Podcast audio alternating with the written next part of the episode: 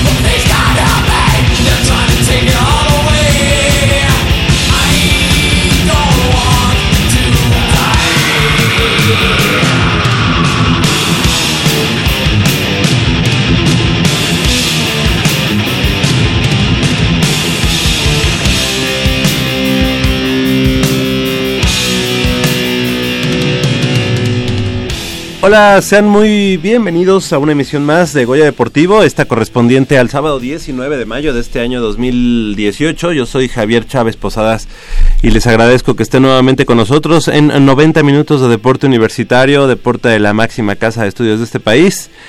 Estamos transmitiendo en vivo y en directo a través del 860 de amplitud modulada desde esta nuestra casa Radio Universidad Nacional aquí en Adolfo Prieto número 133 en la Colonia del Valle. Los teléfonos eh, en cabina 5536 8989, así como la sin costo 01800 505 26 88 para que nos llamen, participen, platique con nosotros y bueno, pues nos comente em, cuál es su sentir sobre el acontecer deportivo de nuestra máxima casa de estudios. Del otro lado del micrófono nos acompaña como cada semana Crescencio Suárez en la operación de los controles técnicos, así como Armando Islas Valderas en la producción y bueno, pues eh, de este lado del micrófono su servidor Javier Chávez Posadas que estaremos platicando de todo lo que ha sucedido en el ámbito deportivo de la Universidad Nacional Autónoma de México. Esta semana y este fin de semana pues están, eh, se estarán llevando a cabo las semifinales de la categoría juvenil de primavera de la Organización Nacional Estudiantil de Fútbol Americano, la UNEFA. Eh, pues la verdad es que eh, dos equipos de la universidad que llegaron a, a, semifinales, el caso de los Tigres del CCH Sur y el caso de los Pumas Acatlán em, en la conferencia 1 y 2 respectivamente. Y precisamente la tarde de ayer los Tigres del CCH Sur que cayeron lamentablemente allá en el campo de la Universidad del Valle de México, campus Cuernavaca, precisamente ante los Linces, Cuernavaca 22 puntos a 17, un partido que parecía que tenían ya pues en, en la bolsa el equipo de Tigres del CCH Sur, ya parecía que tenían el boleto a la final después de ir ganando 14 puntos a cero y posteriormente 17 puntos a 7, 17 puntos a 14 y en los últimos minutos, en, las últimos, en los últimos momentos de ese partido, pues el equipo, el conjunto de este mm, de los eh, Linces Cuernavaca le da la voltereta 22 puntos a 17. Y para esto y mucho más, le damos la bienvenida también de este lado del micrófono a nuestro compañero y amigo Armando Islas Valderas. ¿Cómo estás, Pato? Muy buenos días. ¿Qué tal, Javier, amigos de Goya Deportivo? A todos, buenos días.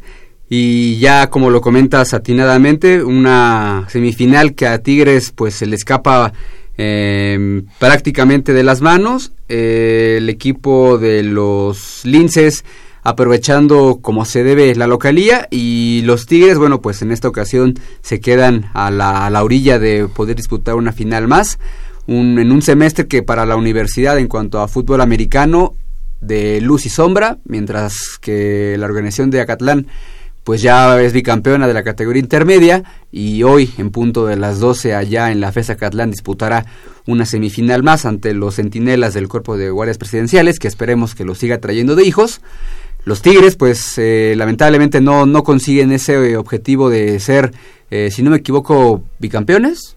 De, digo, no es de la misma primavera, pero el año pasado, en la de otoño, fueron, fueron, campeones. exactamente. entonces, bueno, no, no sé si podemos hablar de un bicampeonato, pero sí de dos finales consecutivas de la misma, del mismo equipo se queda ahí a la, a la orilla el coach eh, Julio Nava con los Tigres, que hay que decir que ha hecho un buen trabajo en general, no nada más en esta temporada y en la anterior, sino llevando a los Tigres a los primeros a los primeros lugares, aunque sí hay que resaltar que no no no se ha cumplido quizá con la expectativa que se ha trazado con este con este conjunto, que hay que señalar que es el pues el más em, no sé si nutrido o más apoyado de, los de los equipos que ya nos quedan en la organización y pues habrá, habrá que seguir trabajando. En un momento más tendremos al head coach, no me equivoco, Javier, del equipo de Pumas Zacatlán. Y bueno, antes de que de continuar con esta información de la juvenil, hay que decir que hoy, también en punto de las 10 de la mañana, para la gente que se está apenas levantando con nosotros y está ávida de fútbol americano, en el campo del Heroico Colegio Militar, un partido de exhibición, si lo podemos llamar así, entre los aguiluchos del Heroico Colegio Militar y Puma CU. Eh, esto, tú sabes, Javier, que el equipo de aguiluchos, pues es un equipo de gran tradición en el fútbol americano, que recientemente, eh, pues volvió, volvió su programa de fútbol americano, tuvo, me parece, una destacada intermedia eh, en esta temporada, y bueno, pues esta em, no es pretemporada propiamente, porque ya acabó la intermedia y para Liga Mayor, pues todavía falta bastante, pero sí es un partido que llama la atención porque fue pues, el, primer partido que se jugó de fútbol americano en, en, el hoy casi extinto estadio de la Ciudad de los Deportes. Y bueno pues servirá para que el equipo de, de la organización de del Colegio Militar pueda presentar a su nuevo head coach. Y para Puma CU pues es una presentar un combinado ahí entre jugadores de intermedia y juvenil. Obviamente pues estará yo creo que el staff de Liga Mayor para ver eh, algunos prospectos, sobre todo de intermedia, que, puedan estar allá, en, bueno, en septiembre próximo con el equipo campeón de la Liga Mayor. Así es, un, un combinado, la opción Puma CU, bueno, pero es un combinado, como ya bien comentas Armando, el, un combinado de jugadores de la juvenil, de las juveniles que como decías ya nos quedan poquitas en la universidad, y en la intermedia de Pumas Universitaria, todavía jugadores que den eh, pues cierta edad para que no sea mucha la diferencia, y, eh, y los aguiluchos del heroico colegio militar, y bueno, pues ellos que estarán presentando a su nuevo head coach eh, Roberto Cervantes, que como tú recordarás estuvo algunos años al frente de la organización de la Universidad del Valle de México.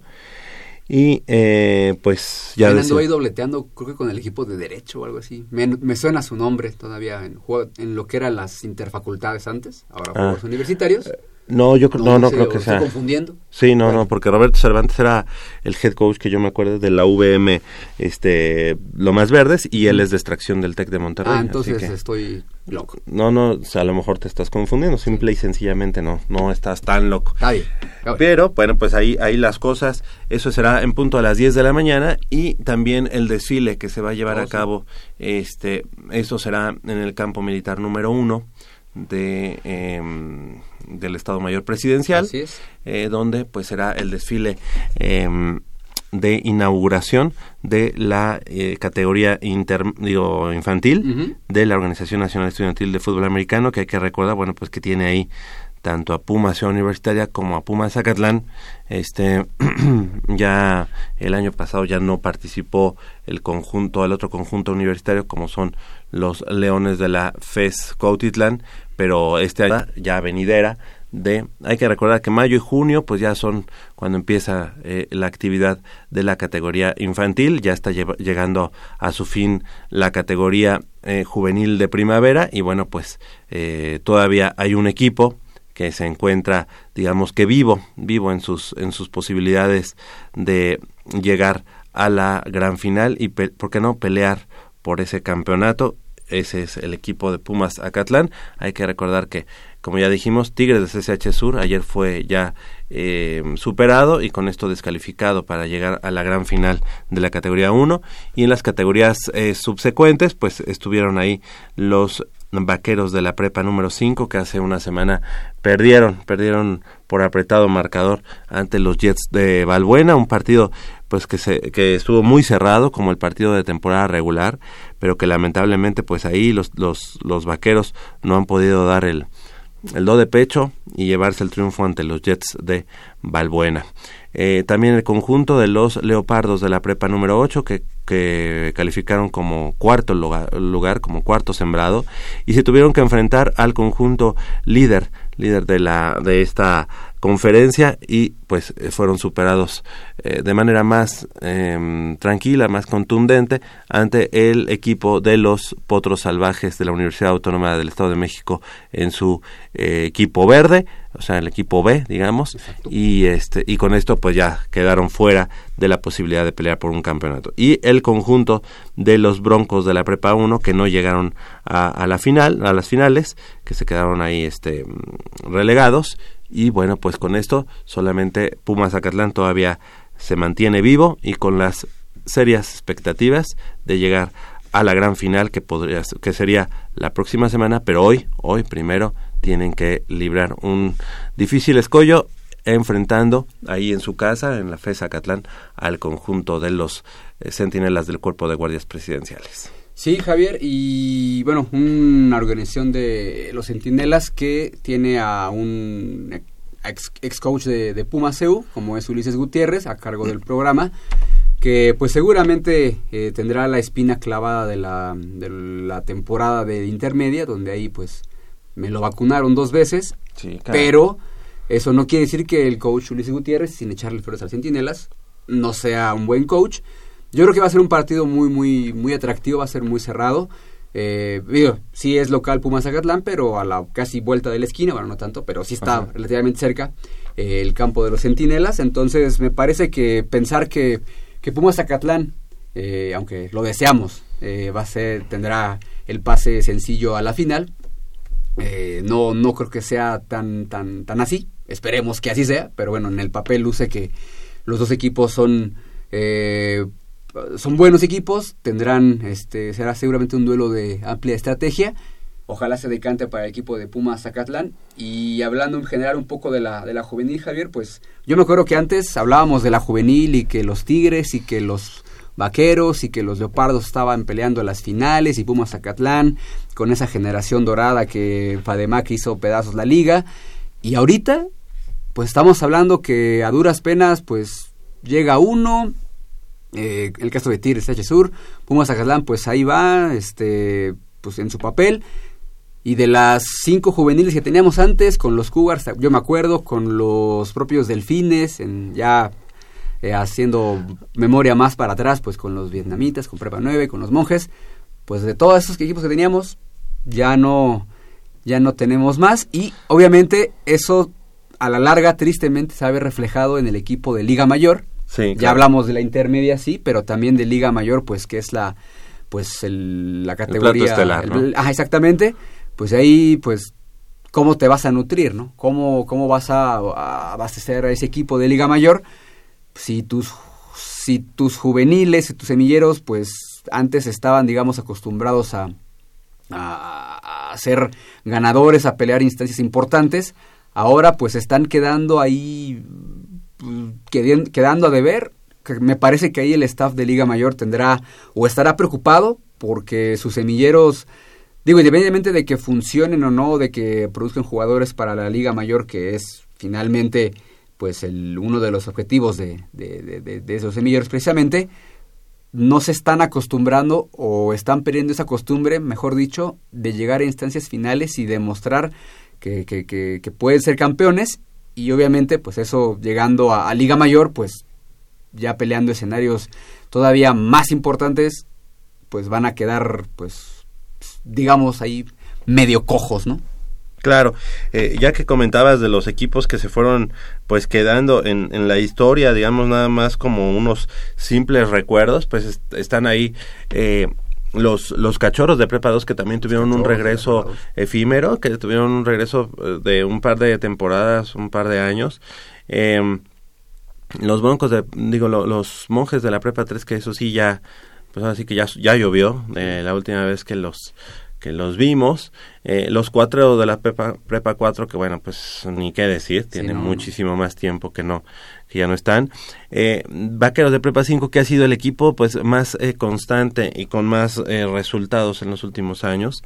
los Coyotes de la prepa 6, que tú recordarás que también tuvieron un regreso por ahí efímero eh, y bueno pues no no pudieron consolidarse eh, en su regreso tan ansiado muchas veces son las autoridades mismas las autoridades de los planteles las que no permiten que mm, esas em, verdaderas eh, tradiciones en el fútbol americano pues se consoliden nuevamente y em, y den todos esos beneficios a, mm, al historial deportivo de la universidad, como es la parte de, de tener mm, este, una gran identidad, ¿no? Eh, no para nadie es un secreto que pues, los mismos microbuses que van a la, a la prepa 9 pues traen el logotipo no que no que crearon los directores. No obviamente no. es el logotipo de los extintos vietnamitas de la prepa número 9 de allá de Insurgentes Norte por Linda Vista.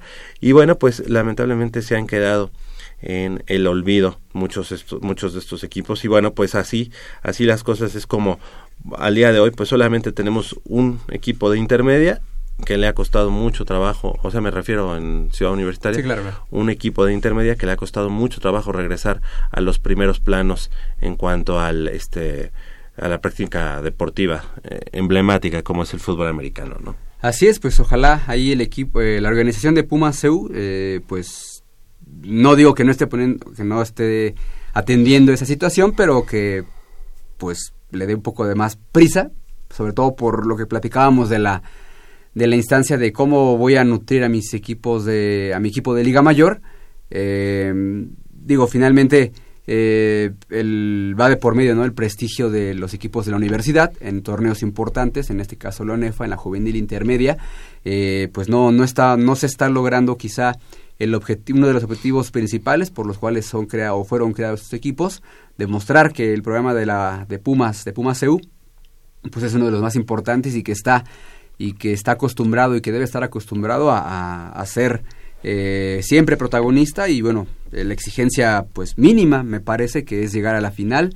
Ya si se gana, se pierde, bueno, eso ya es cuestión de, del propio deporte, pero pues sí una de las exigencias por la por lo que significa, por lo que es, por lo que conocemos de la organización, pues debe estar como mínimo disputando el cetro cada pues en cada temporada y en cada en cada categoría donde donde se presente Javier. Sí, así es, y es bueno, vamos a, a, ver qué ¿Qué, le depara al equipo de Pumas Acatlán? Son las 8 de la mañana con 27 minutos. Hacemos una breve pausa aquí en Goya Deportivo y regresamos con más información del mundo deportivo de la universidad.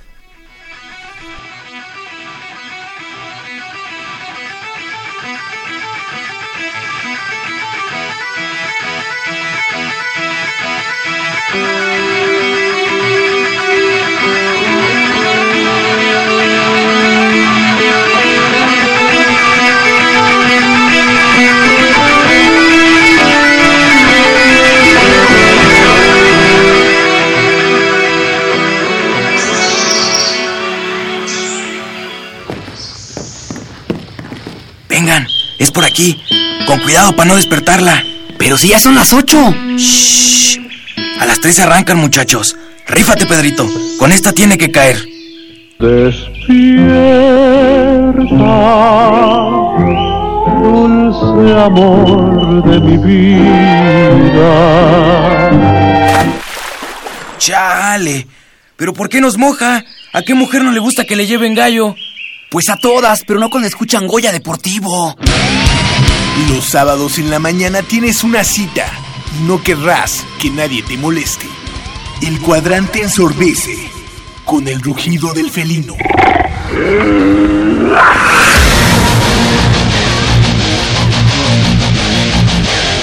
El deporte también se practica con los oídos. Goya Deportivo. Escúchanos todos los sábados de 8 a 9.30 de la mañana por el 860 de AM. Goya Deportivo, la voz del deporte universitario.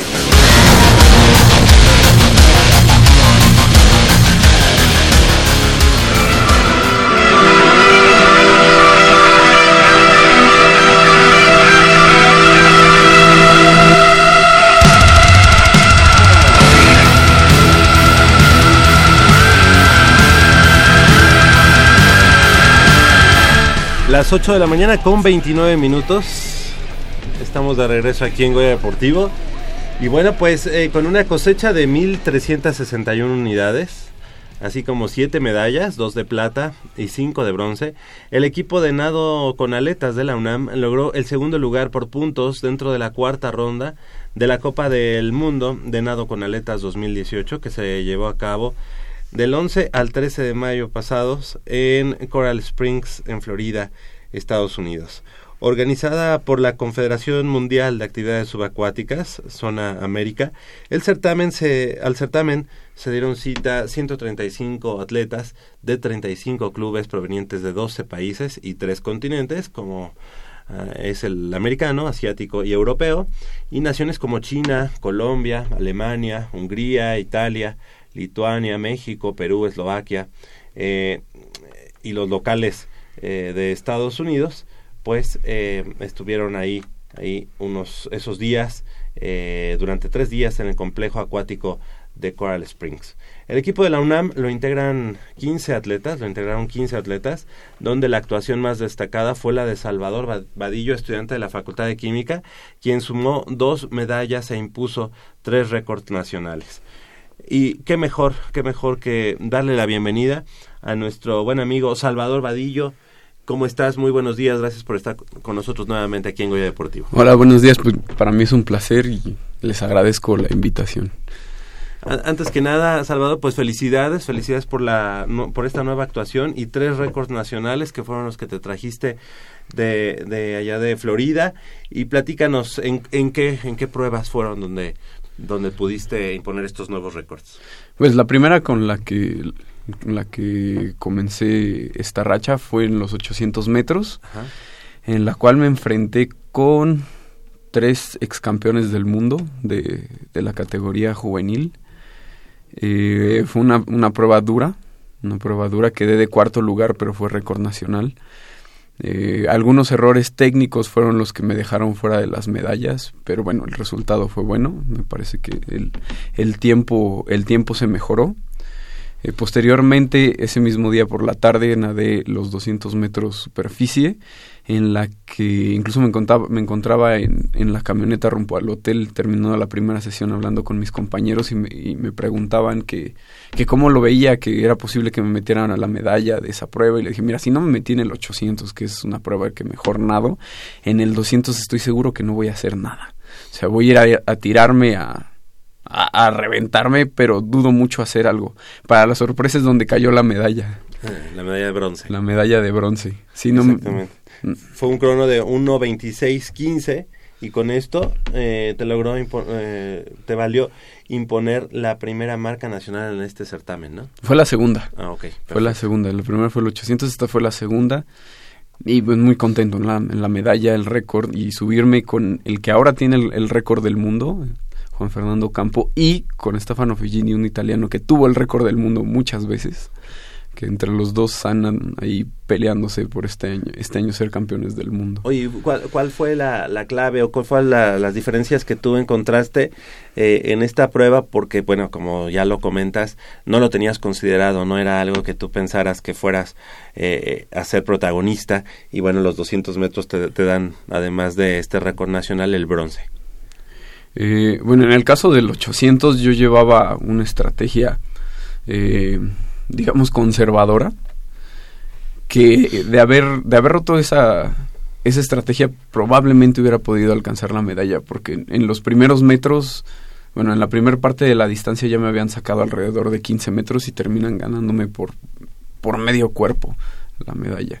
Y pues les fui recortando la distancia. En este del 200, como yo estaba seguro que no iba a meterme a las medallas, dije, voy a salir a reventarme desde el inicio y a ver cómo aguanto. a ver cómo de- nos va. Desde el inicio salí vuelto la raya, bueno, a- a- a- al ritmo que yo nado. Sí. Eh, comencé en, en octavo lugar la- los primeros 50 metros y conforme fue pasando la distancia, algo que me dicen la mayoría de los entrenadores es que yo tengo un cierre muy fuerte. Entonces aguanté un poco más la, la, la velocidad.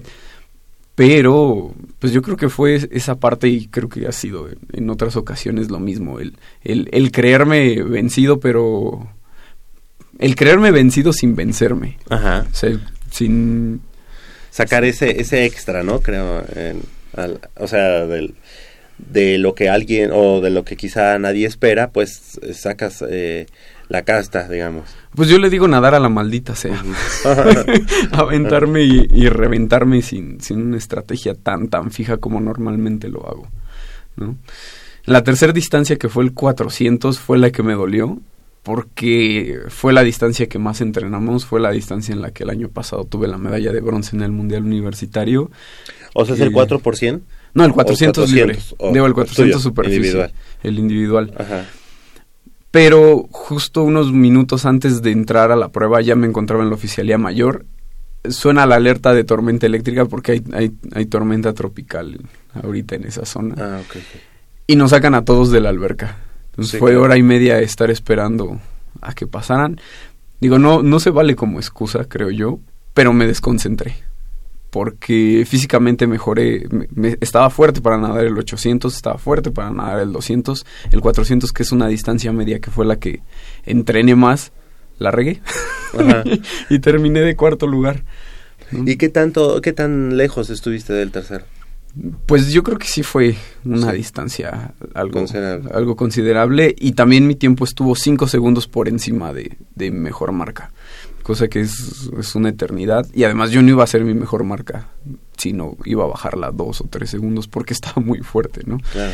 Pero bueno, cosas pasan, experiencia que se sigue ganando. Y bueno, ya en la última prueba fueron el relevo de 4 por 100 Así es. en la que pedí abrir el relevo para imponer marca nacional y se consiguió. Correcto. Y al, y al relevo como tal, pues también es un bronce, ¿no? Plata. Una plata. Fue plata. Ok.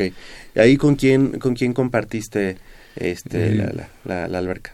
Eh, compartí el relevo con Francisco Mesa, un chico que nada vialetas, sabe utilizar la, mono- la monoaleta. Otro que también sabe utilizar la monoaleta es Uriel Montaño, me parece que se apellida.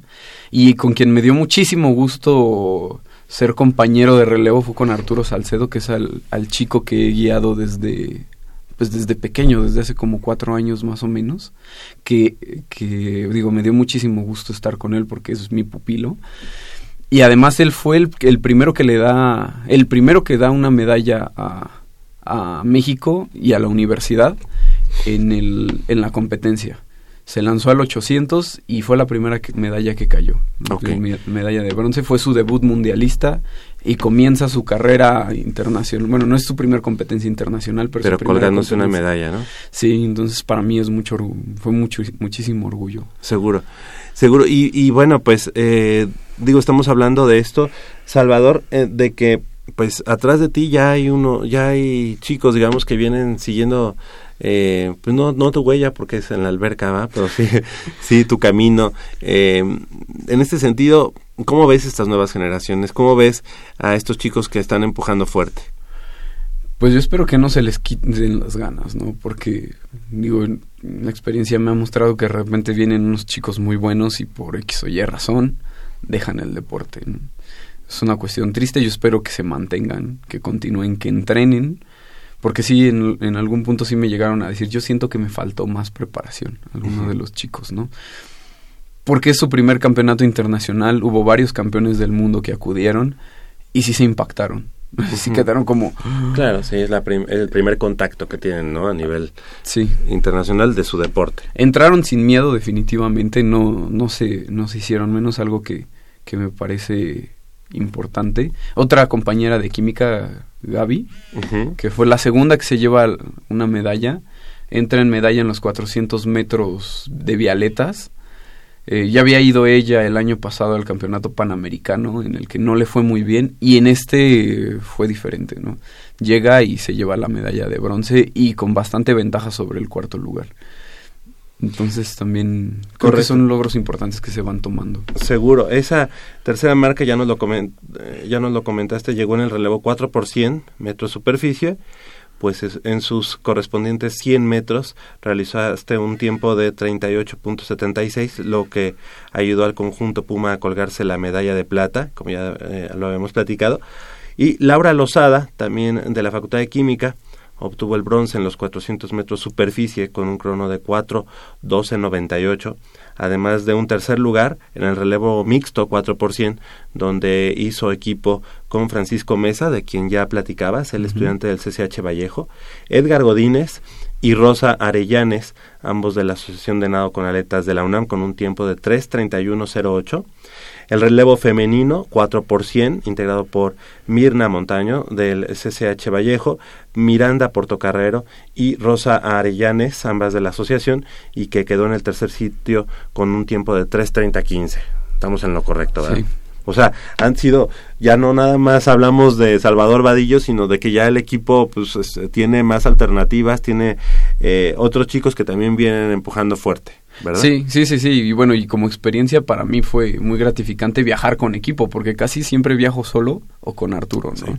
Entonces Sí, sí, sí. ya, ya Y está. que ya nos has platicado tus aventuras, ¿no? Sí, sí, Las sí. Vadillo aventuras. en esta ocasión estuvo todo tranquilo, Salvador. Sí, sí, sí, la cuestión del viaje estuvo tranquilo. Salvo la tormenta, que bueno, eso la no tormenta. hacer nada. Y, y bueno, no fui al único que, que le afectó también. Claro, en efecto. Y también, eh, bueno, a platicar que en cuanto a las categorías eh, menores, eh, Ar- Arturo Salcedo, miembro de la asociación, se quedó con el bronce en 800 metros. Es eh, quien habías comentado, ¿verdad? Que Sí, es tu es. pupilo, digamos que eh, es su primera medalla internacional y bueno pues es un gusto que Arturo Salcedo haya se haya colgado el bronce para, para la causa mexicana y la, para la causa universitaria en tanto que el relevo mixto 4 por 100, conformado por Arturo Salcedo, Cristina Montaño, eh, Emily eh, Calva e- y Uriel Martínez, todos de la asociación, se llevó la plata con un tiempo de 4 eh, flat eh, punto 33 y bueno pues la verdad es que Salvador un- una trayectoria que sigue dando frutos que sigue dando eh, de qué hablar cosas positivas. Y bueno qué viene qué viene en puerta para la asociación y para ti en lo personal Salvador Para la asocia- asociación exactamente no sé porque la federación tiene una brújula perdida.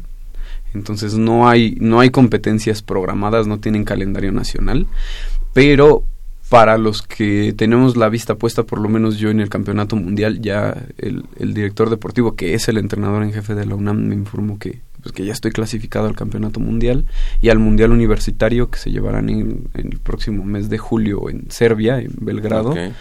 Eh, pues la preparación continúa para allá. ya estás digamos con miras a Serbia Ya, bueno, desde el año pasado habían comentado que la- los tiempos del año pasado iban a ser tomados en cuenta.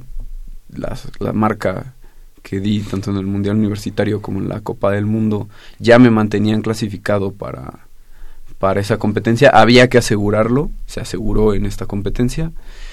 Entonces es, es para donde hay que tirarle. En este caso, Salvador, eh, ¿cómo correrán los gastos? Eh, pues mira, me dedico a vender kinesiotape, calcetines, plata, entonces de ahí va saliendo. De ahí es donde he estado eh, consiguiendo los Va llegando recursos. Y bueno, de repente, ah, en esta ocasión la delegación Tlalpan me, nos brindó un poco de apoyo también a Arturo y a mí. Y pues esperamos que continúe a encontrar por ahí ah, algún, algún patrocinador. Porque, digamos, es, es un campeonato universitario, ¿no? Sí, es universitario y el campeonato mundial, son los dos. ¿Es Serbia? ¿Es Serbia, me dijiste? Sí. ¿Y el otro? Los dos son en la misma sede. Ah, es- Eh, empieza el campeonato mundial, termina y al siguiente día comienza el, el mundial universitario. universitario. Para mí va a ser una competencia larga. Correcto. ¿Cuántos días? Son cuatro días de mundial, de campeonato mundial de primera fuerza y otros dos de, de mundial universitario. Ok. Pues eh, esperamos tenerte aquí previo a, a tu, a tu partida, o si no, por lo menos que, que platiquemos y que podamos dar los, los pormenores y las expectativas que tengas pa- para ambos, ambos certámenes, que seguramente serán muy altas para, para México y para la universidad. Y por qué no esperar pues alguna respuesta o algún apoyo por parte de la Dirección General del Deporte Universitario, que pues bien te lo debe. ¿no? Porque la verdad es Pues que sí. son varias medallas, varias eh, cosas positivas que se han hablado este, de Salvador Vadillo como estudiante deportista de la Universidad Nacional. Sí, hace falta un poquito de ese apoyo, pero también estoy muy agradecido con la dirección porque durante esta preparación he estado concentrado en la CONADE, cosa que, eh, bueno, me quita el estrés del transporte, hago menos tiempo, también en algún momento si no puedo acudir a los horarios por la las cuestiones de la facultad, eh, también puedo entrenar ahí mismo en CONADE, entonces eh, se va sopesando, ¿no? O sea, ya no, ya no me siento tan desprotegido como hace algunos años. Perfecto. Salvador Vadillo, pues queremos agradecerte que hayas estado esta mañana aquí con nosotros en Goya Deportivo, que nos hayas compartido esta, estos nuevos logros que se han eh, conseguido, en este caso allá en Florida. Y bueno, pues esperamos lo mismo o mucho más de ti allá en, eh, en Serbia. Pues muchas gracias. Para mí es un placer estar en- con ustedes en los micrófonos. Eh, cada que me inviten, procuraré venir. Claro que sí. Estudiante de la Facultad de Química, ¿y cómo va? ¿Cómo va ya la facultad? Ya los... Nada más falta escribir la tesis y el examen. y listo. Y, y bueno, ahorita estoy en un proyecto de CONACIT. Me invitaron el, el mes pasado para hacer una síntesis que necesitan los este un doctor, el doctor Landa de la Facultad de Medicina, entonces estoy ya como en otro en otro estatus dentro de dentro de la universidad, ya como apoyo a un investigador. Claro, ya en este momento todas tus materias ya están Ya están. concluidas. Ya están concluidas, nada más falta escribir la tesis. La tesis, ¿Ya lo tienes vislumbrado? ¿Ya- ¿O es este proyecto? No, este es un proyecto diferente. Lo que me había costado mucho trabajo, que habrá que ver cómo aterrizar bien, es la parte experimental. Me llevé más de un año porque nunca había trabajado tan tan entrado en la química orgánica y me di cuenta que es una Claro. cuestión sumamente complicada y, y frustrante. Sí. Pues mira, aquí cualquier cosa, Armando Islas no sabe de química orgánica, pero por lo menos te puede echar un Goya o algo así. Eh, ¿qué- ¿Cuál es el tema? Eh, mi tesis es la síntesis de un antioxidante. Se encuentra en un, en un fruto, bueno, en una plantita china, Ajá. que lo que hacen los chinos es hacer una infusión y se la beben. ¿m? Pero la concentración que tiene es muy baja y además eh, contiene otras toxinas esa plantita. Entonces la idea es obtener esa, esa, ese antioxidante de manera sintética, evitando todas esas toxinas que tiene la planta. Armando, ¿te- ¿puedes aseso- asesorarlo? Ok, dice que sí, que adelante. De hecho, ese fue uno de los temas que quisimos este, abordar para un para un reportaje, por lo menos aquí en Goya Deportivo. No, no es cierto. La verdad es que te felicitamos. Qué bueno que seas un estudiante deportista exitoso para la universidad y bueno, para a nivel general, para México. Muchas gracias, Salvador Vadillo. Muchas gracias por, por invitarme. Que tengas mucho éxito y seguimos tus pasos. Gracias. 8 de la mañana con 47 minutos, hacemos una breve pausa aquí en Goya Deportivo y regresamos con más información del mundo deportivo de la Universidad Nacional.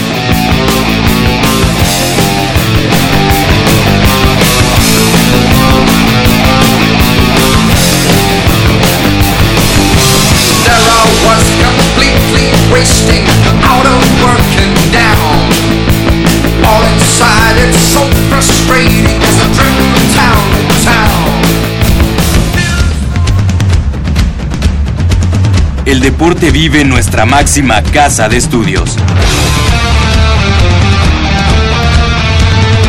Más de 40 disciplinas diferentes, cientos de deportistas, una sola voz.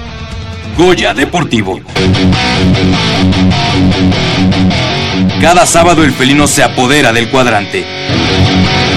90 minutos del deporte de tu universidad. Escúchanos todos los sábados de 8 a 9.30 de la mañana por el 860 de AM. Goya Deportivo. La voz del deporte universitario. wasting,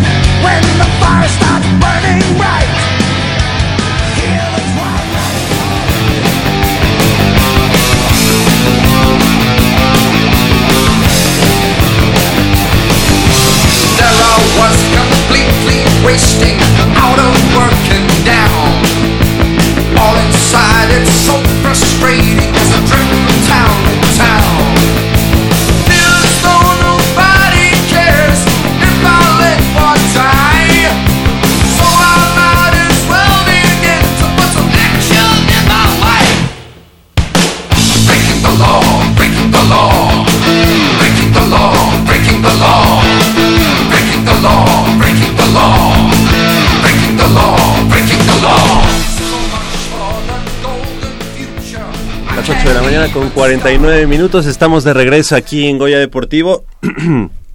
Y bueno, pues hace unos eh, momentos platicábamos de la eliminación de los Tigres del CCH Sur ayer eh, por la tarde, que lamentablemente cayeron ante la Universidad del Valle de México, Campus Cuernavaca, 22 puntos a 17, a pesar de tener una buena ventaja eh, en el primer tiempo, todavía en el tercer cuarto tenían esa ventaja. Y en los últimos minutos, pues eh, el, esa voltereta por parte de los linces que los deja fuera de la posibilidad de pelear por un campeonato más en la, juvenil y buscar el bicampeonato tomando en cuenta eh, logrado en el otoño pasado.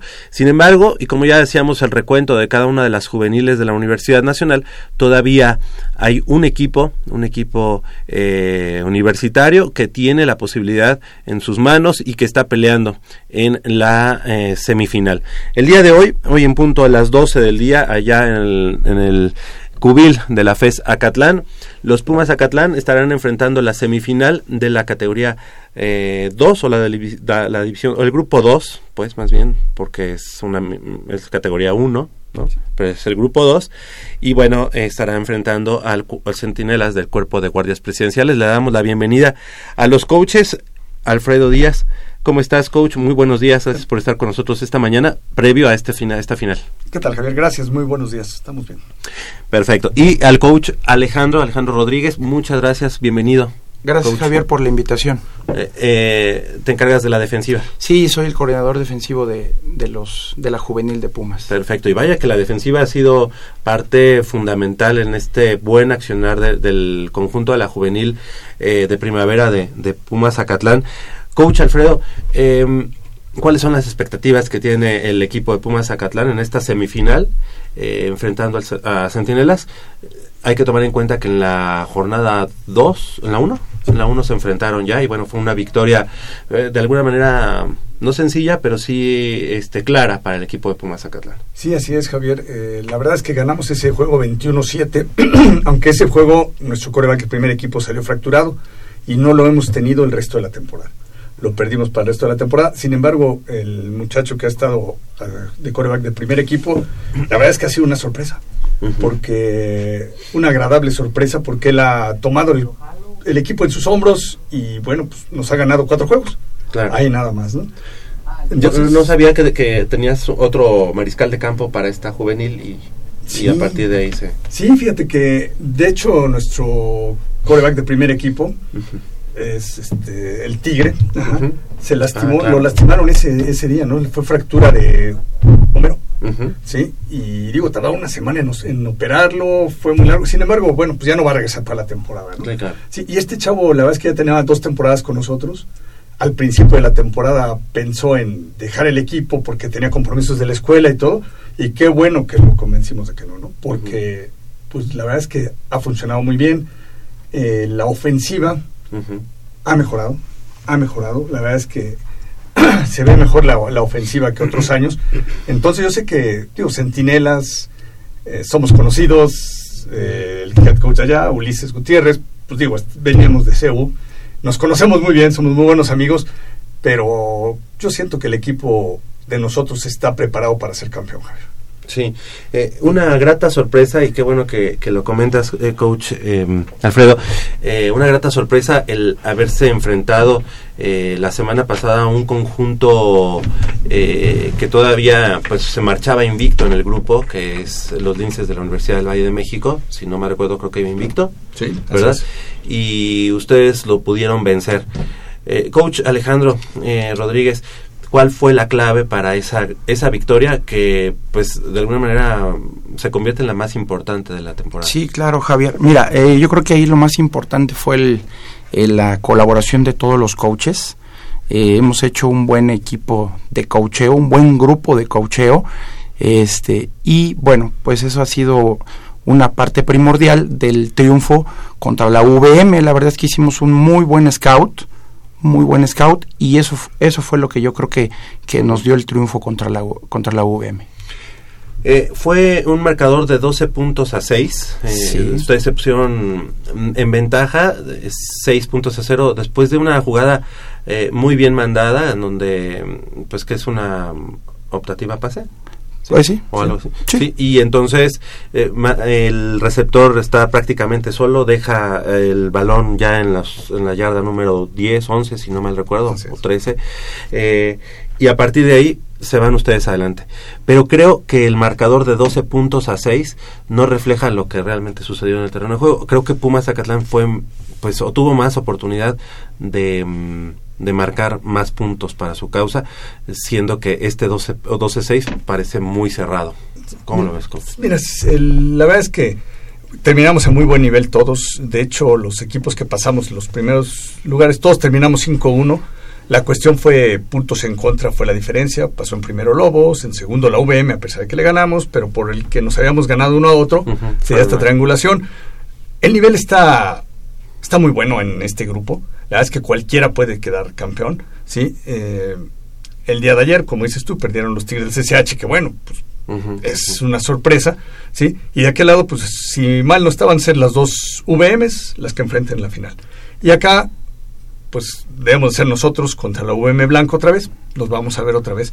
Pero posiblemente en su casa. Digo, vamos paso a paso. Si terminamos así, ellos va a ser en su casa la semana que entra, bueno, les devolveremos la visita y pues va a ser un juego muy bueno, ¿no? Digo, la verdad es que va a estar cerrado el marcador, ¿sí? Y yo creo que va a ser un excelente juego. Primero es hoy. Hoy tenemos que ganarle a los guardias. Eh, el cuerpo de guardias presidenciales, un equipo que, que, que te ha mostrado en el scout. ¿Algo Mira. diferente después de haberlo enfrentado en la temporada, en la, en la semana 1? Mira, como todo eh, platicábamos Alejandro y yo, Ulises nos conoce muy bien, lo conocemos muy bien, entonces pues no dudamos de que vaya a sacar algo. Lo que tiene Ulises y su equipo es que tienen juegan a la ejecución. Ejecutar, ejecutar, ejecutar. Entonces, eh, realmente no he visto nada nuevo, pero eh, sin embargo su ejecución es a lo que le ha apostado siempre el coach Ulises. Es un equipo bien coachado. Lo que es muy bueno es que los dos jugamos fútbol. Entonces nos favorece. A diferencia de otros años, eh, coach Alex, em, yo recuerdo que cuando ustedes tomaron la juvenil, pues era como un poco, este, ustedes y algunos jugadores de Liga Mayor que les ayudaban, creo que ahora tienen un staff mucho más numeroso, ¿no?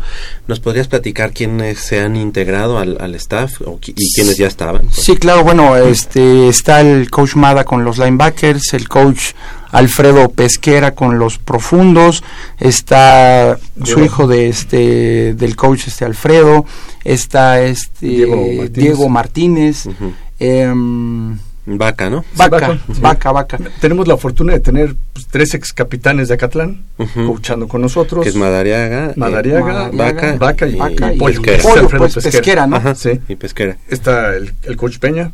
Al coach Peña nos faltó, sí, el coach Peña. experiencia. Y a la ofensiva, pues fíjate que ha sido agradable. Está este Es Javier totalmente Berni. nuevo, ¿no? La ofensiva. Sí, el bueno, el coach de línea ofensiva es mi otro hijo, Diego Díaz. Sí. Sí. y sin embargo ahora nos han, se han integrado con nosotros el coach Galo, sí, el coach Chomley, que son de la de Liga. Mayor, sí, y nos han ayudado muy bien con la línea ofensiva. Mi coordinador ofensivo es Javier Berni, que era coreback de la UVM, sí, y, y digo, y con los corredores está Jaime Ballesteros, que también me ha ayudado mucho, sí. Entonces, esa parte de la ofensiva pues ha sido la que se ha integrado nueva y está funcionando, ¿no? Está funcionando de muy buena Pero manera. ustedes dos coaches, este, estuvieron, bueno, este, fueron jugadores de, de defensiva, la Sí, defensiva, sí, claro. ¿no? Eh, como linebacker. Sí, eh, linebacker, y linebacker. Como linebacker el coach Alex y el coach Alfredo como corner o como profundo. sí, como corner.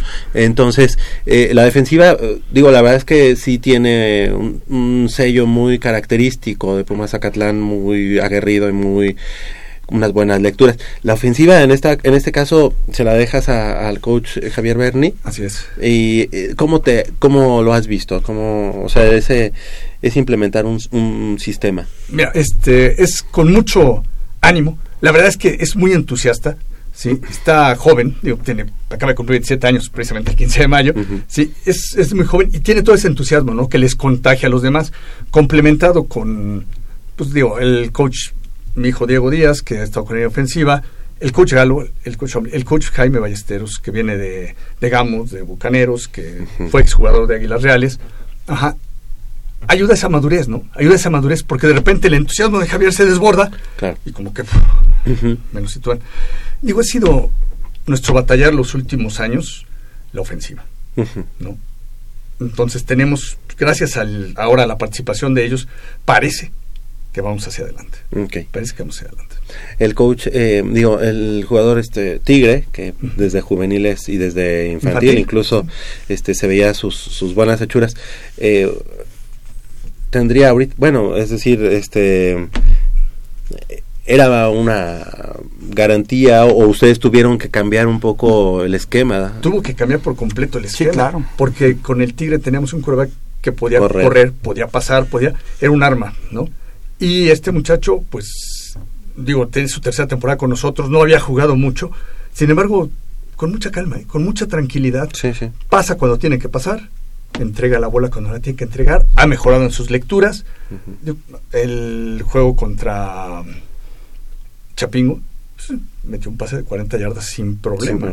¿sí? Entonces... eh, Ha ido agarrando ese... ese La confianza, se le ha dado la confianza al Sí, chavo, y seguridad. Y si la ofensiva se cambió un poco a jugar, pues a- tenemos excelentes corredores. Ujú. Tengo unos excelentes corredores, o sea, cuatro corredores excelentes, cinco. Sí. Hay varios, pero tienes uno, creo que es el 44, 44, sí. ¿verdad? Sí, No sí. sé si me equivoco, creo que No, es sí, un... sí, sí, claro. eh, También pues, viene con nosotros de temporadas atrás y digo, es una garantía, ¿no? es un chavo que le encantan los golpes y correr hacia adelante, ¿no? Sí, sí, sí. Entonces es, es una garantía ese muchacho. Tengo también ahí a Daniel, el hermano del Tigre, sí, el 26, que tío, pues, Sí. ese angelito pesa noventa y tantos kilos, sí. A Gerardo Ballesteros, sí, que también es muy rápido, ¿no? Es rapidísimo ese Claro. en cuanto a la... Y algo importante para que ellos luzcan, pues obviamente tu línea ofensiva, ¿no? Que también... Que ha mejorado. Sí. ha mejorado mejor. mucho. Este año, fíjate que nuestra nuestro talón de Aquiles a la ofensiva ha sido la línea ofensiva. ¿Por qué? Porque pues, los muchachos tienen compromisos con la escuela, ¿no, Javier? Entonces ahí sí no les puedes exigir que vengan. Entonces la irregularidad, el que hayan faltado mucho, ha hecho esto, ¿no? Sin embargo, eh, igual el entusiasmo del coach Galo, complementado con el coach Hombre y con mi hijo Diego, han hecho que la ofensiva, que a- a sus asignaciones las tengan más entendidas. Digo, están, ha mejorado todo el equipo. Yo creo que vamos para arriba, digamos, de llegar al, al juego por la final. Perfecto. Pues ojalá va, va a ser este hoy, bueno, paso a paso. Eh, hoy es hoy es Centinelas, pero creo que sí este se abre mucho la posibilidad y además con esta nueva eh, eh, digamos manera de trabajar o, pues a lo mejor en algún momento hasta pensar en tener una nueva eh, juvenil, ¿no? Sí. No sé si se haya hablado de eso con este con esta nueva administración en el, en el head coach, ¿verdad? Pero creo que es una de las situaciones que más se ha se ha eh, tratado de hacer en algún otro momento. Fíjate que sí, Javier, la- realmente hasta el momento parece que yo voy a ser el head coach de la, bueno. siguiente juvenil. Y, y es el trabajo con los muchachos, ¿no? Es el darles los fundamentos, el darles lo que es el fútbol, ¿no? La esencia del fútbol. De hecho, por eso a nosotros nos gusta escuchar categorías infantil y juvenil, ¿no? Es cuando formas a los muchachos, es cuando les das una identidad. Los fundamentos, ¿no? Sí, Además, los una fundamentos. Y de ahí, pues bueno, ¿no? O sea, fíjate, de la intermedia, de la juvenil de hace dos temporadas, subieron 20 squinkles. La, la juvenil de la temporada pasada subieron 8, ocho squinkles. Las dos fueron campeonas. Digo, creo que tenemos buenos... Sí, sí, le- les tocó en juvenil pagar el derecho de, de piso, ¿no? A, a ustedes, pero creo que ahorita los frutos se están viendo y se están viendo ya también en la categoría intermedia, donde ya es un bicampeonato Sí. eh, y se ve, pues, obviamente el material que está que está llegando. Obviamente, Javier, si no te enfrentas con los mejores, pues digo, nunca vas a estar al nivel, ¿no? Entonces, la, la idea es esa, ¿no? Hoy, hoy tú ya tienes la certeza de que vas a estar como responsable de la juvenil, de esta juvenil y de la, o sea, bueno, de esta juvenil, obviamente, y de la que sigue, ya tienes la certeza. Pues ayer, hasta ayer que platiqué con el coach Mike, todo eso indica. Sí, bueno, eso yo creo que cuando tienes certeza de las cosas te da la posibilidad de trabajar en una armonía, ¿no? Claro. Porque eso de no saber si... Y más en el caso de ustedes, que además lo hacen eh, pues por amor. Por gusto. Sí, la verdad es que. Mira, yo estoy muy agradecido con las autoridades, me, me quieren pagar. digo, la verdad es que me da mucho gusto, digo, porque se reconoce algún trabajo. Sí, pero la verdad es que yo tengo puesto el jersey de los Pumas, pues por gusto, ¿no? No sé. Es más, yo, yo no escucharía en otro equipo, Javier, te lo, te lo puedo decir. O sea, yo Pumas Universidad, Pumas EU, digo, la verdad es que no, con Ulises se abrió la posibilidad de ir a coachar guardias presidenciales, pero pues no tengo nada que ver con los guardias, ¿no? Más que hice mi servicio militar, creo. Sí, y, y bueno, además esto esto no nada más es este de, de dientes para afuera, este, queridos amigos, em, además de, em, de ser coaches que no están, digamos, en la nómina, lo hacen por gusto, eh, pues muchas veces este, no nada más no estás en la nómina, sino que apoyas de otro tipo a- al equipo de Pumas Zacatlán, este, siendo pues así casi el sponsor oficial de del equipo de Pumas Zacatlán, y gracias obviamente a, a que tienes, o sea, o te, te dedicas a otra cosa y le mandamos un saludo precisamente al, a mi negocio. Al negocio del Cóndor, ¿cómo es? El Paso del Paso Cóndor. del Cóndor, exactamente. Le mandamos un saludo. ¿Dónde está el Paso del Cóndor? Estoy en la central de Abasto, en el pasillo 2, local 206A. Chile secos abarrotes. Lo que necesiten, ahí estamos. Oye, ¿y tienes, tienes cosas a- alusivas al, a los cóndores? Sí, de hecho, el, el- digo, eh, rotulado con el paso del cóndor, con el CU tradicional de los cóndores, y adentro en el negocio pues tengo fotografías de cuando yo jugaba, de, de todo eso, ¿no? Entonces, los muchachos saben, mis empleados que no saben que era el fútbol americano, digo, ya, ya saben de qué se trata, ahorita van a estar oyendo, es bueno, es, es parte, ¿no? De, de estar. Perfecto, perfecto, pues el paso del cóndor que le vaya muy bien, al paso del cóndor que le vaya muy bien a, a los coaches y obviamente pues así también que, que le, que le salpique a Pumas Zacatlán, ¿verdad? Por ahí. Y también con campeonatos, ¿por qué no pensarlo dentro de ocho días? Esperemos estar aquí platicando. Pues si es en viernes, si fuera en viernes la final o no sabes. Eh, No, yo creo que parece va a ser que en va a ser en sábado. sábado. En sábado. Sí. Yo creo que los Y linces- esperemos que los Pumas Zacatlán estén en esa final. ¿verdad? Sí, yo espero que los linces rojos jueguen también la final, entonces, va a ser doble, jornada. Ok, ya estaremos platicando de eso y bueno, pues si hay oportunidad y si el horario nos lo permite y si ustedes pueden este, acompañarnos ya previo a la, a la final, paso a paso, vamos diciéndolo, pero este si se puede, pues adelante, aquí los, los esperamos.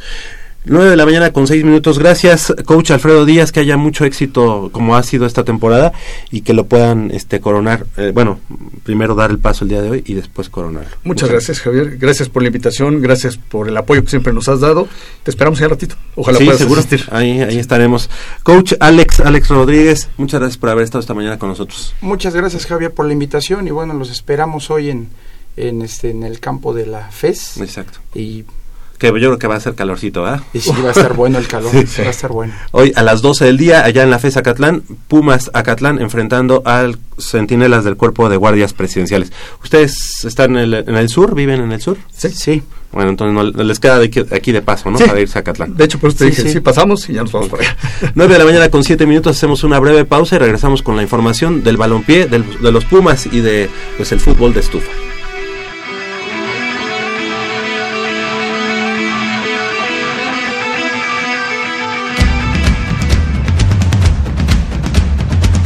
El deporte vive en nuestra máxima casa de estudios.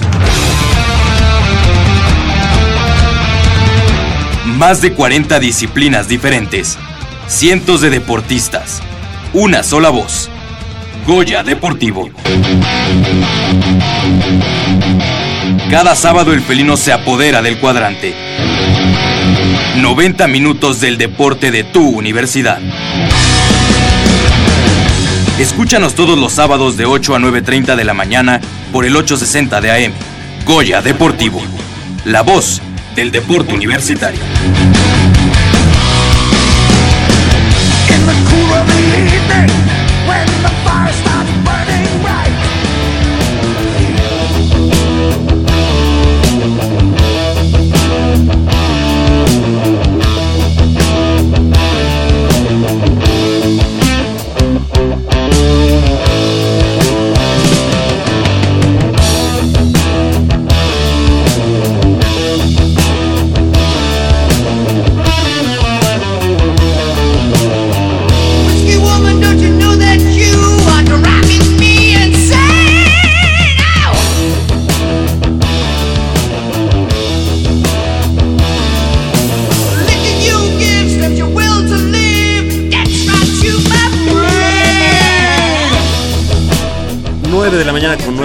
minutos, estamos de regreso aquí en Goya Deportivo y bueno pues Armando, Pato, Pato Isla, Armando Islas Valderas, ya estás de regreso acá eh, de este lado del micrófono. Así es, así es. Ya aquí andamos asándonos un poco porque hace un calor que usted Sí, está. no tiene la menor idea de lo que se siente aquí adentro de la cabina.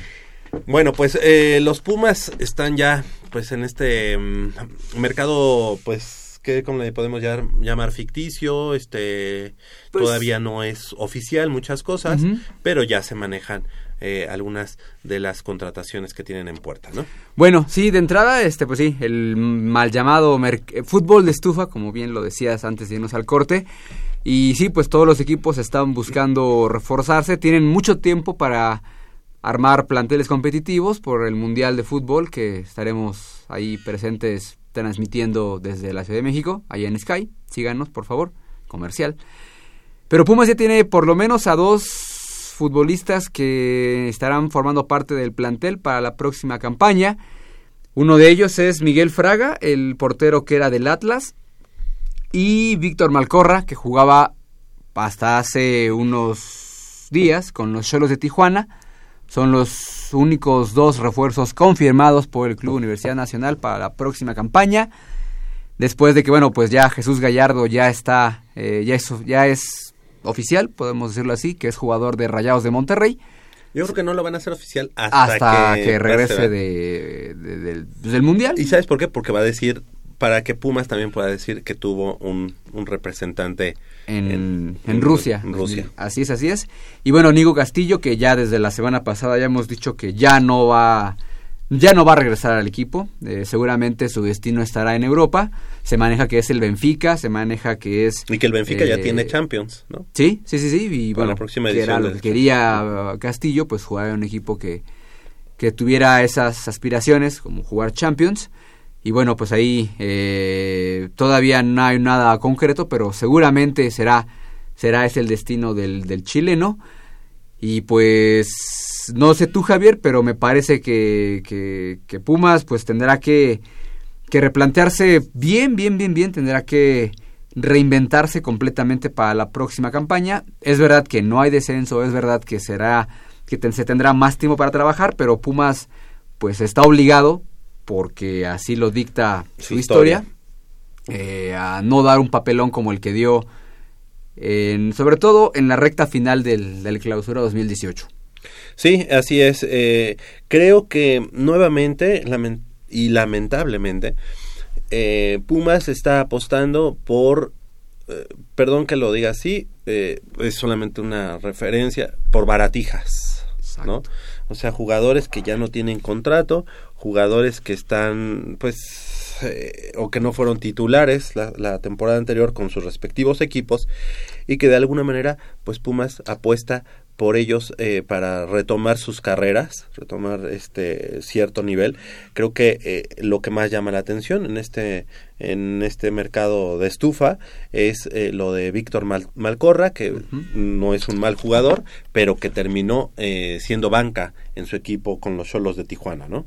El jugador este eh, Fraga, que era que es el portero y que viene al equipo de, de Pumas de, del Atlas, de- o sea, desde el Atlas, pues creo que eh, pues está complicado, ¿no? O sea, es un jugador que también no terminó como, como titular, Titular, en el Atlas.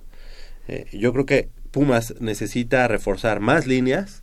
Este, se me hace positivo tener un, un portero por ahí que, que venga a ejercer presión a Alfredo Saldívar, pero creo que eh, necesitamos por ahí un volante, un lateral, creo que también ya en los transferibles está Luis Fuentes, Así es. entonces Iván Rankin obviamente que ya no tiene contrato, entonces por ahí las dos laterales estarán vacantes seguramente para algún canterano y por qué no pensar en la incursión de algún nuevo este lateral, ¿no? Sí, habrá que ver en cuánto finalmente se, se vende a Nicolás Castillo, que debe ser un muy buen ingreso eh, monetario y con eso pues empezar a, y con ese presupuesto pues tratar de, de buscar, como bien apuntas, de reforzar líneas que en esta temporada o en la temporada, sí, bueno, todavía no termina, eh, no, no se vieron bien. Me parece que eh, sí es atinada la contratación de un portero más experimentado, por llamarlo de alguna manera, que le da competencia a Saldívar, que hay que señalar que la temporada de Saldívar fue como de altibajos, de repente tuvo actuaciones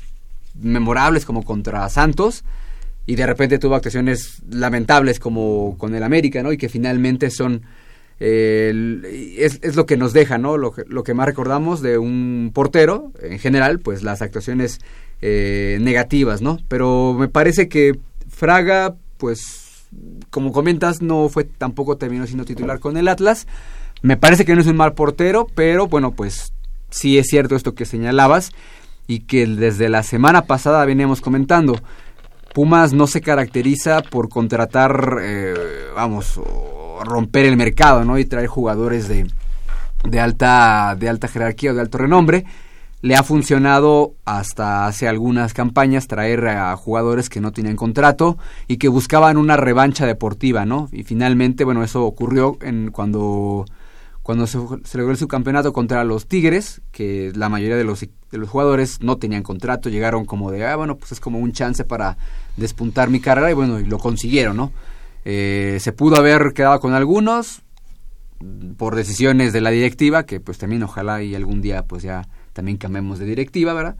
Eh, no se quedaron, pero pues por lo pronto esos dos movimientos, vamos, no podemos decir que son buenos o son malos hasta no verlos en el campo, ¿no? Sí, creo que cuenta mucho que tenga, en el caso de Víctor Mal, eh. Malcor- Mal- Malcorra. Malcorra y de, Juan- y de este mm, Miguel Fraga, tienen ya experiencia en el fútbol mexicano, saben pues cómo está eh, la problemática quizá de, bueno, la, la- lo, lo que representa llegar a un equipo grande, ¿no? No es lo mismo jugar en Cholos o en Atlas Que jugar en que jugar en Pumas, ¿no? Entonces ahí tendremos... Oye, y no y le mandamos un saludo a- al buen matador Martínez Román, Manolo, porque no te levantaste. No, no es cierto. Dice que eh, parece que Fuentes, Luis Fuentes va a Cholos, es decir, yo creo que por ahí hay algún intercambio y, y dinero de por medio. Eh, dicen que Saldívar interesa a Chivas, creo que eso ya se desmintió, creo que no, no, no va por ahí. Eh, pero sí, él concuerda con nosotros y nos dice, pues sí, sí son puras baratijas, ¿no? Lo que lo que está trayendo Pumas y fíjate que a mí me gustaría eh, compartir con ustedes y platicar eh, al respecto de los últimos las últimas eh, grandes con- bueno las últimas contrataciones que ha hecho el Club Universidad Nacional en la era de eh, Ares de Parga. Esto salió en una de las páginas eh, de, Facebook del equipo de los Pumas o de seguidores del equipo de los Pumas. Y se los quiero comentar pues para dejarlo ahí en el aire como, como una, un balón eh, botando en el área, ¿sí? Los 21 refuerzos de Pumas en la era Ares de Parga. Quiero que me ayudes, eh, Pato, para que me digas exactamente cuál es el que, o cuáles, porque son varios eh, los que voy a decir, pero cuáles de esos valieron o han valido la pena para el equipo de los Pumas. Fíjate, el, para la apertura 2016, los eh, refuerzos, eh, primeros refuerzos en la era de Ares de Parga fueron Abraham González, Pablo Barrera, Saúl Berjón, Santiago Palacios y José Antonio García, que, que regresó al equipo de los Pumas. Quiero que vayas llevando más o menos la cuenta. Eh, apertura 2017. Rodrigo González, David Cabrera, Marcelo Díaz, Mauro Formica, eh, Jofre Guerrón, Néstor Calderón, para el clausura 2017, Franco Faría, Eric Vera, Alan Mendoza, Brian Ravelo y Nicolás Castillo. Y para el clausura 2018, Alejandro Arribas, Lluver Asprilla, Matías Alustiza, Luis Fuentes y Eric Torres. Madre mía. No, no, vale. Sí, eh, me parece que... Son 21 en total. 21, 21. Eh, demasiados y decir que solamente 3, 4 yo podría considerar que sí han dado o sí han reflejado lo que se esperaba de ellos. Obviamente Nicolás Castillo tiene que ser el primero. Eh, de, de, los que, 21 que dije, ¿cuáles serían así como que los únicos? Porque no, no creo que con los dedos de una sola mano sean eh, los que han valido la pena. Dime, dime cuáles son para ti eh, esos esos cinco cuatro. Yo creo tres. que Nicolás Castillo, Ajá. eso es un hecho. Me parece que Matías Alustiza también, aunque no ya no cerró de manera eh, siendo titular o siendo importante, pero me parece que Alu- Alustiza es una buena contratación, que de hecho en esta mesa lo siempre lo, lo estuvimos pidiendo de alguna manera hace eh, varias Ujú. temporadas atrás, Sí, sí, porque sí. realmente lo que hizo en Puebla y, Y siempre nos anotaba además, ¿no? Además nos traía de hijos, ahora ya lo tenemos en casa y bueno, pues habrá que ver.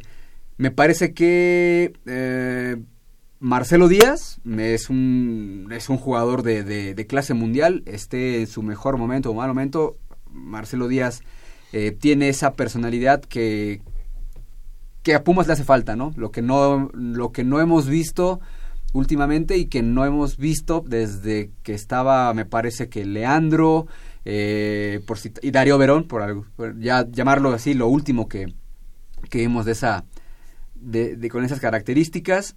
Eh, ¿Qué otro más? Pues Mm, ¿Te gusta eh, Abraham González? No va. Abraham González me parece que se cayó. No lo podría poner como de, ah, valió la pena, pero creo que Abraham González empezó bien y me parece que después de esta, mm, de, de- esa buena temporada que tuvo y que surgió la oferta de poder ir a Cruz Azul y ese- esos dimes y diretes con la directiva, bla, bla, bla, me parece que ahí, ahí se desgastó o ahí Abraham González... Llevamos, pues, llevamos tres. ¿no? Llevamos tres que, como ya hacemos nuevamente, la, Nicolás Castillo, Castillo.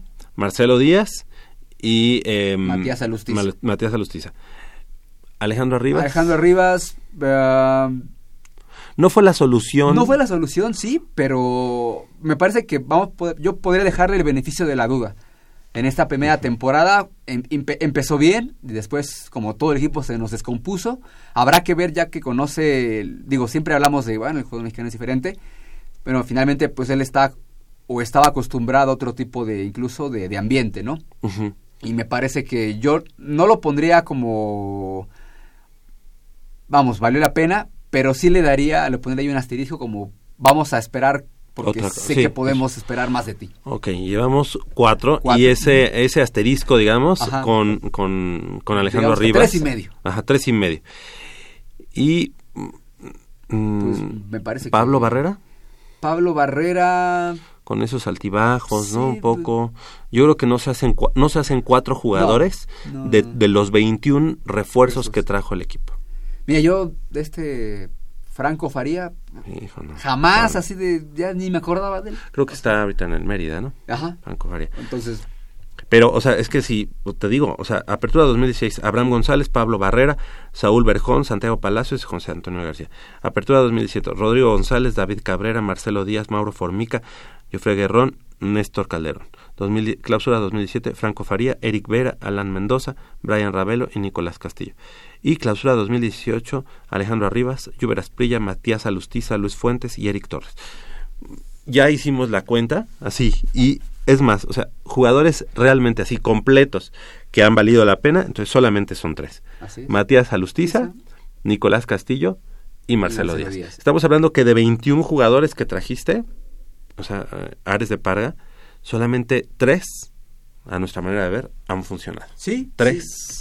Sí, digo, y tampoco se trata de estar eh, trayendo o cambiando cada seis meses el plantel, ¿no? Digo, finalmente Pumas ha estado haciendo de jugadores, em, como ya lo comentamos, baratijas, y seguramente tendrá que venir más, pero vamos, si tú cambias un plantel de cada seis meses, no puede haber, no podemos hablar de continuidad, no podemos hablar de que David Patiño, que finalmente, pues me parece que se va a quedar como en la dirección técnica de Pumas, eh, vamos, no, no puede alcanzar un buen trabajo si no mantiene su base, ¿no? Eh, decíamos de Matías, de, perdón, de, de que David Patiño se queda en la dirección técnica de Pumas. Se rumoreaba, se rumoraba que Diego Alonso venía al equipo. Ya ayer Monterrey hizo oficial, que es el técnico de Rayados. Entonces, bueno, pues ya, ya no hay nada más que, que, que decir. Eh, me parece que Patiño, eh, yo, sin ser patiñista, digamos, me parece que no lo hizo mal de acuerdo a las posibilidades, de acuerdo al plantel que tiene, ¿no? Eh, digo, en esas primeras seis fechas que Oye, pero, pero buenas cosas, entiendo, no fue casualidad. Entiendo el punto, pero ¿tú no crees que tú como entrenador tengas que ver en la contratación de jugadores? Es Ah, decir, claro. o sea, a él, a él para esta tem- para esta temporada que, que concluyó, que concluyó, le, le dieron no cartera abierta, porque ya ya sabemos que no, Exacto. pero en vez de Juber Asprilla no hubieras traído a X jugador, no sé, no sé, no se me ocurre en este momento, a Eric Torres. Y si no pasan por él la las decisiones, pues entonces ¿para qué está, no? O sea, sí, ahí tristemente, y eso sea ya es como un... mm, se ha manejado ya con- en muchos equipos la cuestión del director deportivo, ¿no? Que es, obviamente sí, en conjunto con el técnico toma las decisiones, pero aquí parece que pues los ven en videos de YouTube, como Juber Asprilla, y, ah, o, o se los inventan. Mira, de esos tres jugadores que nosotros de- decimos extranjeros que, que, que, que han valido, entre comillas, la pena, que son Nicolás Castillo, Marcelo Díaz y el Chavo Alustiza, de esos tres jugadores, pues podrías entonces no haber tenido ninguno de los demás, o sea, es decir, incluso al mismo Arribas no tenerlo como central, Claro. al mismo este Abraham González no tenerlo en la en la este en la media y te- y jugártela entonces ahora sí y decir, pues yo voy con la cantera y son pura cantera y los tres estos tres, ex- tres extranjeros, extranjeros, que son los únicos que de alguna manera y aquí eh, el mismo Manolo Matador Martínez nos dice pues el chavo Alustiza tampoco eh dice que por tres pases la verdad es que no hizo nada a mí en lo particular a mí sí me sí me llenó el ojo Mm, digo estaremos tan tan acostumbrados a malos jugadores que, ya cualquier cosa, cualquier, Ajá. cojo es bueno. Sí. No, pero igual que igual que con Arribas, Alustiza, bueno, pues esta temporada eh, llegó. Hay un jugador que, que, que también está sonando en la, en la esfera de Pumas, que es eh, de apellido Iturbe, Juan Manuel Iturbe, sí, de... de Cholos también, Sí, y que en Cholos era banca. así es, digo que tiene, es argentino, nacion- nacionalizado paraguayo, con buen cartel, ha estado en Europa, ha jugado, eh, ahorita, ha bueno, te digo de qué equipos ha jugado, nada más, en River, de Argentina, en Porto, allá en Portugal, y con en Italia, con la Roma, el Torino y el Gelas Verona, que está jugando en este momento con la Juve. Entonces, algo debe tener este, este muchacho allá, eh, vamos, de características buenas que equipos importantes lo han, lo han, este, ha estado en las filas de estos equipos. Ahorita está en Cerro Porteño y en Paraguay. Pues se vería como o quizá la alternativa para la para Pero que- estuvo estuvo con. Cholos, ¿no? O sea, per- pertenece a Cholos. Eh, te digo, te digo, te digo, sí. ¿sí? Sí, sí, sí. Me parece que, bueno, pues esa es otra de las opciones, pero esto no estamos tomando en cuenta al realmente al centro delantero que quiere el equipo, porque bueno, se supone, se- según se rumora, eh, Ares de Parga y sus secuaces estarían eh, viajando a Europa para traer algún jugador, un, un centro delantero nato para el equipo de los Pumas. Eso, bueno, ese es uno de los rumores y bueno, pues es- estaremos a la espera de, de a ver qué, qué cartucho quemado quieren traernos o qué jugador que termina su este su contrato y que por por ende no lo va a contratar un equipo importante, por lo tanto también pensamos que a lo mejor no es lo idóneo, hay que ir a comprar y hay que ir a invertir en este momento. Creo que Pumas tiene ahorita ya no la no la más bien la obligación, tiene la obligación de abrir la, la cartera. Ya vimos que son muchas las empresas, muchos los patrocinios que ahorita están llegando al equipo de los Pumas y creo que ya por ya si nos dicen lo mismo de que nos quieren dorar la píldora No con que no hay dinero, yo creo que ya, ya no es momento de, de decir esas cosas. Además de que fue uno de los argumentos que utilizó Ares de Parga para este quedarse como presidente ¿no? del patronato, decir que las finanzas por fin estaban sanas y que tenía este todo lo, el flujo, digamos, económico idóneo para poder operar el Club Universidad Nacional en, su, en, su- en lo que, resta de la, la gestión, que serán dos años y que, bueno, pues se nos van a hacer a nosotros como si fueran diez, ¿no? Diez años en las manos de Ares de Parga.